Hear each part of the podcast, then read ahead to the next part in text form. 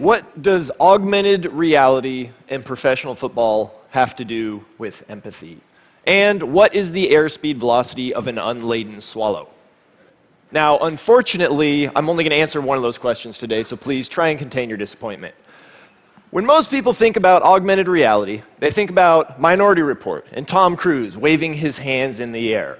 But augmented reality is not science fiction. Augmented reality is something that will happen in our lifetime, and it will happen because we have the tools to make it happen, and people need to be aware of that. Because augmented reality will change our lives just as much as the internet and the cell phone. Now, how do we get to augmented reality? Step one, the step I'm wearing right now Google Glass. I'm sure many of you are familiar with Google Glass. What you may not be familiar with is that Google Glass is a device that will allow you to see what I see. It will allow you to experience what it is like to be a professional athlete on the field. Right now, the only way you can be on the field is for me to try and describe it to you. I have to use words. I have to create a framework that you then fill in with your imagination. With Google Glass, we can put that underneath a helmet. And we can get a sense of what it's like to be running down the field at 100 miles an hour, your blood pounding in your ears. You can get a sense of what it's like to have a 250 pound man sprinting at you, trying to decapitate you with every ounce of his being. And I've been on the receiving end of that, and it doesn't feel very good. Now, I have some footage to show you of what it's like to wear Google Glass underneath a helmet to give you a taste of that. Unfortunately, it's not NFL practice footage because the NFL thinks emergent technology is what happens when a submarine surfaces. But we do what we can. So, let's pull up some video. Go!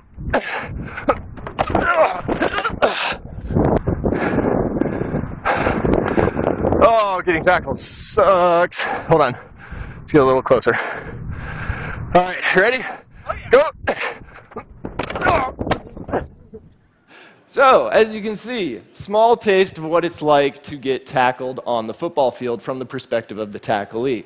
Now, you may have noticed there are some people missing there, uh, the rest of the team.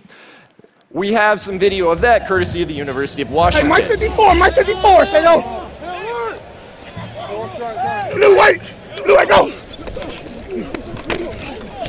Oh. So, again, this takes you a little bit closer to what it's like to be on that field, but this is nowhere what it's like to be on the NFL. Fans want that experience. Fans want to be on that field. They want to be their favorite players. And they've already talked to me on YouTube. They've talked to me on Twitter saying, hey, can you get this on a quarterback? Can you get this on a running back? We want that experience. Well, once we have that experience with GoPro and Google Glass, how do we make it more immersive? How do we take that next step?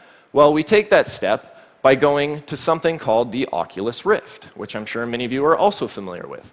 The Oculus Rift has been described as one of the most realistic virtual reality devices ever created, and that is not empty hype. I'm going to show you why that is not empty hype with this video.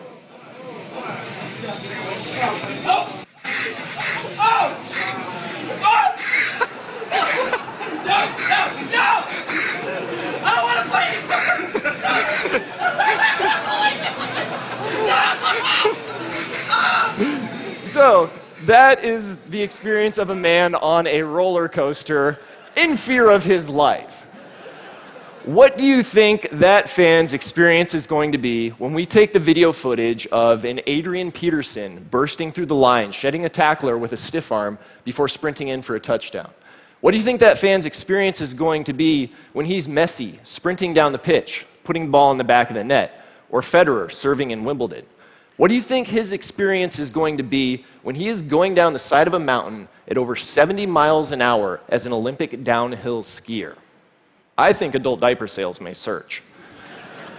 but this is not yet augmented reality. This is only virtual reality, VR. How do we get to augmented reality, AR? We get to augmented reality when coaches and managers and owners look at this information streaming in that people want to see and they say, how do we use this to make our teams better? How do we use this to win games? Because teams always use technology to win games. They like winning, it makes them money. So, a brief history of technology in the NFL. 1965, Baltimore Colts put a wristband on their quarterback to allow him to call plays quicker. They ended up winning a Super Bowl that year. Other teams followed suit. More people watched the game because it was more exciting, it was faster. In 1994, the NFL put helmet radios into the helmets of the quarterbacks and later the defense. More people watched games because it was faster, it was more entertaining. In 2023, imagine you're a player walking back to the huddle and you have your next play displayed right in front of your face on your clear plastic visor that you already wear right now. No more having to worry about forgetting plays, no more worrying about having to memorize your playbook. You just go out and react. And coaches really want this because missed assignments lose you games, and coaches hate losing games. Losing games gets you fired as a coach. They don't, they don't want that. But augmented reality is not just an enhanced playbook. Augmented reality is also a way to take all that data and use it in real time to enhance how you play the game. What would that be like? Well, a very simple setup would be a camera on each corner of the stadium looking down, giving you a bird's eye view of all the people down there. You also have information from helmet sensors and accelerometers, technology that's being worked on right now. You take all that information and you stream it to your players. The good teams stream it in a way that the players can use, the bad ones have information overload. That determines good teams from bad. And now your IT department is just as important as your scouting department, and data mining is not for nerds anymore. It's also for jocks. Who knew? What would that look like on the field? Well, imagine you're the quarterback. You take the snap and you drop back. You're scanning downfield for an open receiver. All of a sudden, a bright flash on the left side of your visor lets you know Blindside linebacker is blitzing in. Normally, you wouldn't be able to see him, but the augmented reality system lets you know. You step up into the pocket. Another flash alerts you to an open receiver. You throw the ball, but you're hit right as you're thrown. The ball comes off track. You don't know where it's going to land. However, on the receiver's visor, he sees a patch of grass light up, and he knows to readjust. He goes, catches the ball, sprints in, touchdown. Crowd goes wild, and the fans are with him every step of the way, watching from every perspective. Now, this is something that will create massive excitement in the game. It'll make the, you know, tons of people watch because people want this experience. Fans want to be on the field. They want to be their favorite player. Augmented reality will be a part of sports because it's too profitable not to. But the question I ask you is is that all that we're content to use augmented reality for? Are we going to use it solely for our Panem, our circenses, our entertainment is normal? Because I believe that we can use augmented reality for something more. I believe we can use augmented reality as a way to foster more empathy within the human species itself by literally showing someone what it looks like to walk a mile in another person's shoes. We know what this technology is worth to sports leagues. It's worth revenue to the tune of billions of dollars a year. But what is this technology worth to a teacher in a classroom trying to show a bully just how harmful his actions are from the perspective of the victim. What is this technology worth to a gay Ugandan or Russian trying to show the world what it's like living under persecution? What is this technology worth to a Commander Hadfield or a Neil deGrasse Tyson trying to inspire a generation of children to think more about space and science instead of quarterly reports and Kardashians?